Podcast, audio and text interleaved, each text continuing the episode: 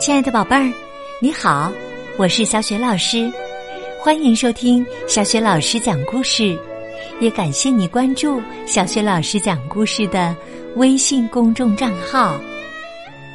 下面呢，小雪老师给你讲的绘本故事名字叫《皇帝的新装》。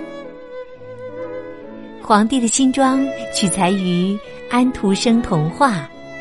这个绘本故事书的改编者是来自意大利的作家罗伯特·普密尼，绘图芭芭拉·邦吉尼，译者郭满，是北京联合出版公司出版的。好啦，接下来呀，小雪老师就为你讲这个故事啦。皇帝的新装。从前呐，有个皇帝十分爱美，喜欢漂亮衣服胜过一切。他会视察军队吗？他会上戏园子看戏吗？他会乘马车巡视他的臣民吗？通通不会。他出门啊，只为一件事：展示他的新衣服。希望得到世界上最珍贵的布料，让手艺最棒的裁缝为他缝制新衣。每天呐，马车络绎不绝，将一车车染料、羊毛和丝绸送进宫殿。三十个裁缝不分昼夜的为皇帝赶制新衣。皇帝会从众多新衣服中挑一件最满意的穿上，然后上街游行，向人们炫耀。每当听到人们的惊叹声，他就会觉得非常满足，非常幸福。一天呐，城里来了两个大骗子。他们看上去一副寒酸的样子，却自称是世界上最棒的织布匠。他们骄傲的宣布：“嗯嗯，我们呐可以织出一种神奇的布料，用它做的衣服天下无双，还能分辨出谁是蠢人或者不称职的人。因为呀。”这样的人根本看不到布料。消息传到了皇帝的耳朵里，皇帝心想：这下有机会弄清我身边谁是傻瓜，谁是聪明人，谁称职，谁不称职了。他立刻邀请这两个大骗子进宫。皇帝恨不得立刻就穿上用神奇布料缝制的新衣服，他急切的问：“做这件衣服需要什么材料啊？”两个大骗子说：“呃，我们需要大量的金线，呃，珍贵的天鹅绒，还有精美的羊毛。”皇帝立刻命人送来这些东西。于是啊，两个大骗子开始装模作样的忙碌起来。织布机从早到晚咯吱咯吱的响个不停。一个星期过去了，皇帝想知道布织的怎么样了。可一想到愚蠢和不称职的人看不见布料，他便觉得。不能亲自出马，他让几个老裁缝先去看看。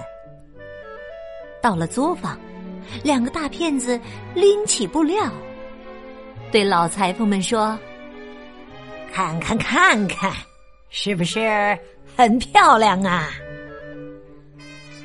可怜的老裁缝们睁大双眼。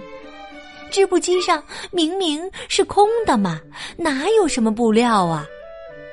可他们担心呐，人们说自己愚蠢或者不称职，于是连连称赞道：“不错，不错，很精致，很精致啊！”过了几天，皇帝又召来一位大臣，说：“去问问，他们什么时候能把新衣服做好啊？”大臣来到作坊，他看了又看，但什么也没看到。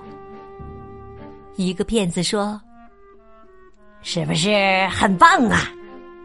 看这图案，还有这颜色。”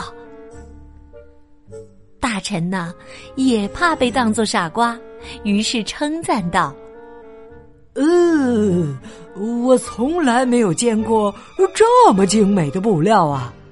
哎，你们还要多久才能把它做成衣服呢？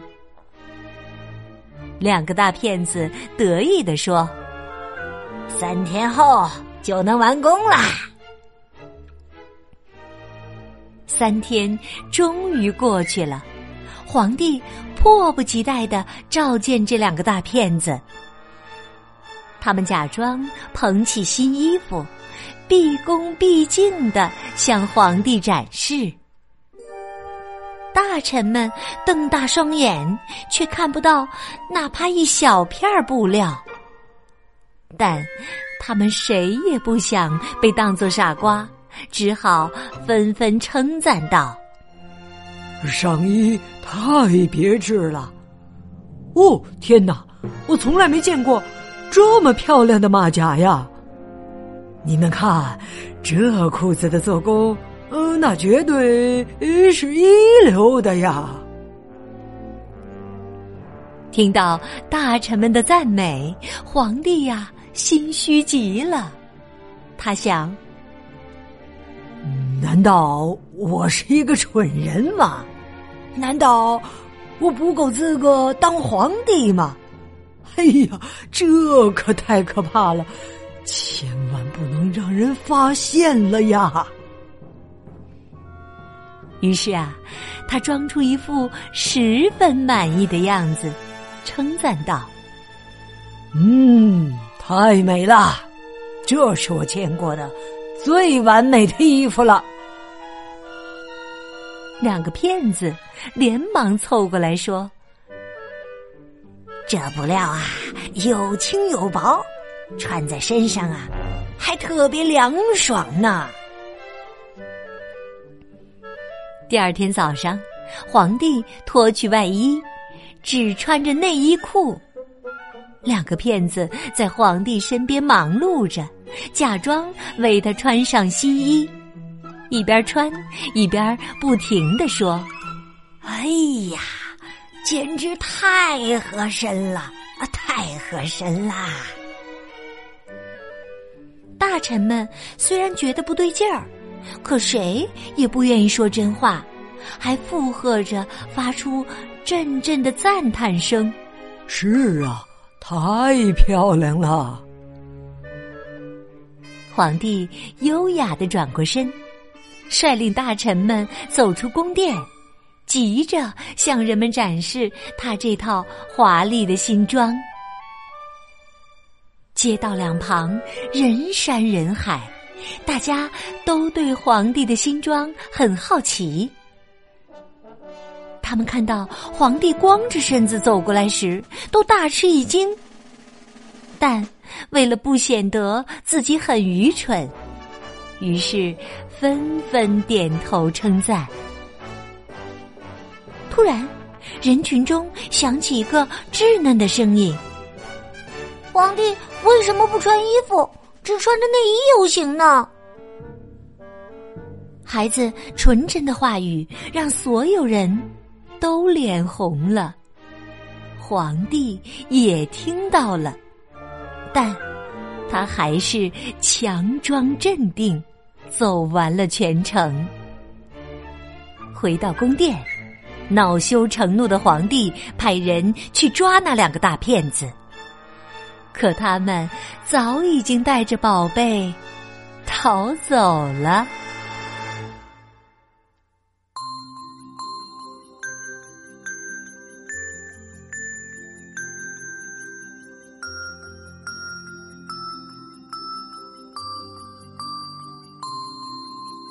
亲爱的宝贝儿，刚刚你听到的是小学老师为你讲的绘本故事《皇帝的新装》。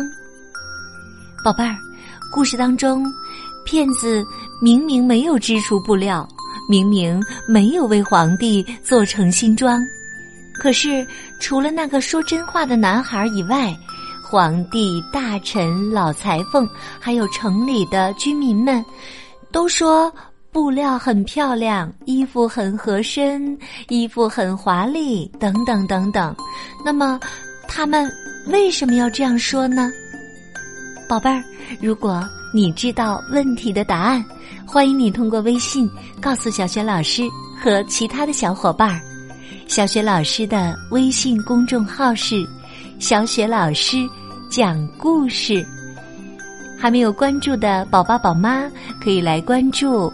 这样，宝贝就会每天第一时间听到小学老师更新的绘本故事了，也会更加方便的听到之前小学老师讲过的一千多个绘本故事。如果喜欢的话，还是别忘了随手转发给更多的微信好朋友，让更多的大小朋友受益。也欢迎你和我成为微信好友。我的个人微信号也在小雪老师讲故事微信平台页面当中。好啦，我们微信上见。